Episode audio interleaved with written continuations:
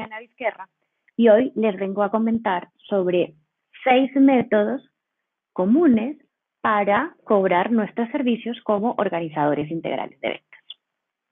La primera, se le dice a nuestros clientes que nosotros no cobramos, pero no es que hacemos nuestro trabajo gratis. Los clientes ciertamente no nos pagan directamente y nosotros recibimos es una retribución por parte de los proveedores que contratamos. Es decir, si yo recomiendo al catering Pepita Pérez y mis clientes deciden que sí, que ese es el que quieren contratar, entonces Pepita Pérez me va a pagar a mí, Diana Vizquerra, una comisión por haberse ganado ese, ese, ese evento gracias a mí. Las comisiones van entre un 5 y un 15%, lo más normal es que sea un 10% de comisión. En mi caso, yo no recomiendo este tipo de forma de cobrar porque te limitas a los proveedores que dan comisión, porque no todos los proveedores dan comisión. Y además, pues si tú trabajas es con esos proveedores fijos, tienes muy poca opción o pocas opciones para presentarles a tus clientes.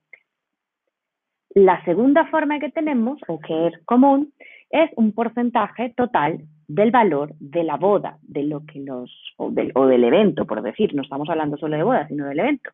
Entonces, el, valor total de lo que el cliente ha invertido en su evento, nosotros como organizadores de eventos podemos cobrar un, entre un 10 e incluso hasta un 30% del total.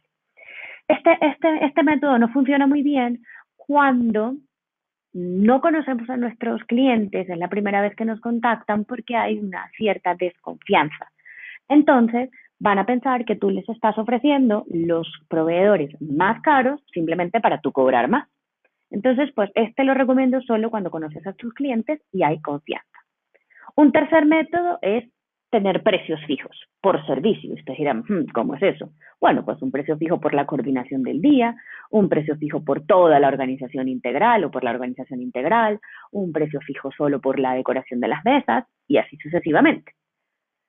Este punto tampoco lo recomiendo mucho porque si el evento es de 50 personas o es de 2.000, vas a tener que cobrar lo mismo, ¿sí? Y yo considero que el nivel de complejidad y todo lo que necesitas hacer para un evento de 50 personas es muy diferente para un evento de 2.000, pero bueno, es otro método. El, el cuarto método que les traigo es el de cobrar por invitado.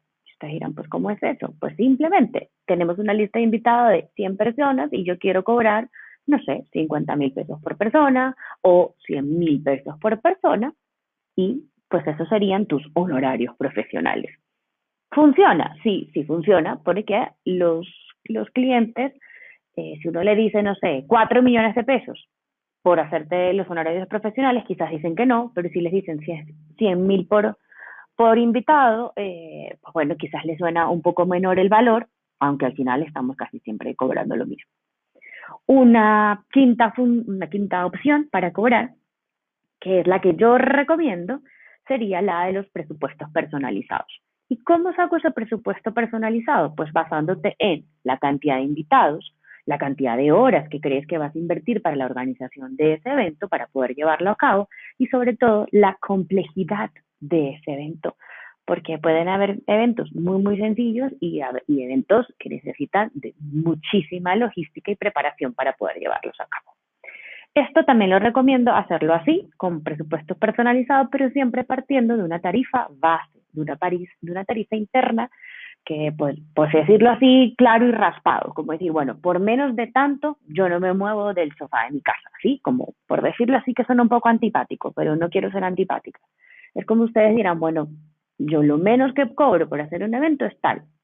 Y de allí empiezas, y a partir de allí empiezas a personalizar tu presupuesto. Y la última que yo la recomiendo es para las personas que, están empezando en este mundo de los eventos, es hacer paquetes o packs. ¿Y, ¿Y qué quiere decir eso? Bueno, hago uno que es el ideal, ¿sí? que es el que yo quisiera que me contrate y me ofrezco, y en ese, y en ese paquete incluyo todos los servicios que yo quisiera darle a, esta, a este cliente en su evento. Hago otro que sería con menos servicios, pero por supuesto por un precio muchísimo más económico. Y un tercer paquete o una tercera propuesta que sería la premium, que es, como todo lo que tiene el, el, paquete ideal, que sería el del medio, más un montón de cosas o un montón de servicios que ustedes puedan ofrecer para, como se, como se dice en gastronomía, subir tu ticket promedio. Entonces, yo lo recomiendo porque mm, al hacerle tres propuestas a los clientes, casi siempre se van a ir por la del medio y, y bueno, tenemos una forma mucho más sencilla de cobrar y de ofrecer nuestros servicios. Espero que les haya gustado, les mando un abrazo y hasta la próxima.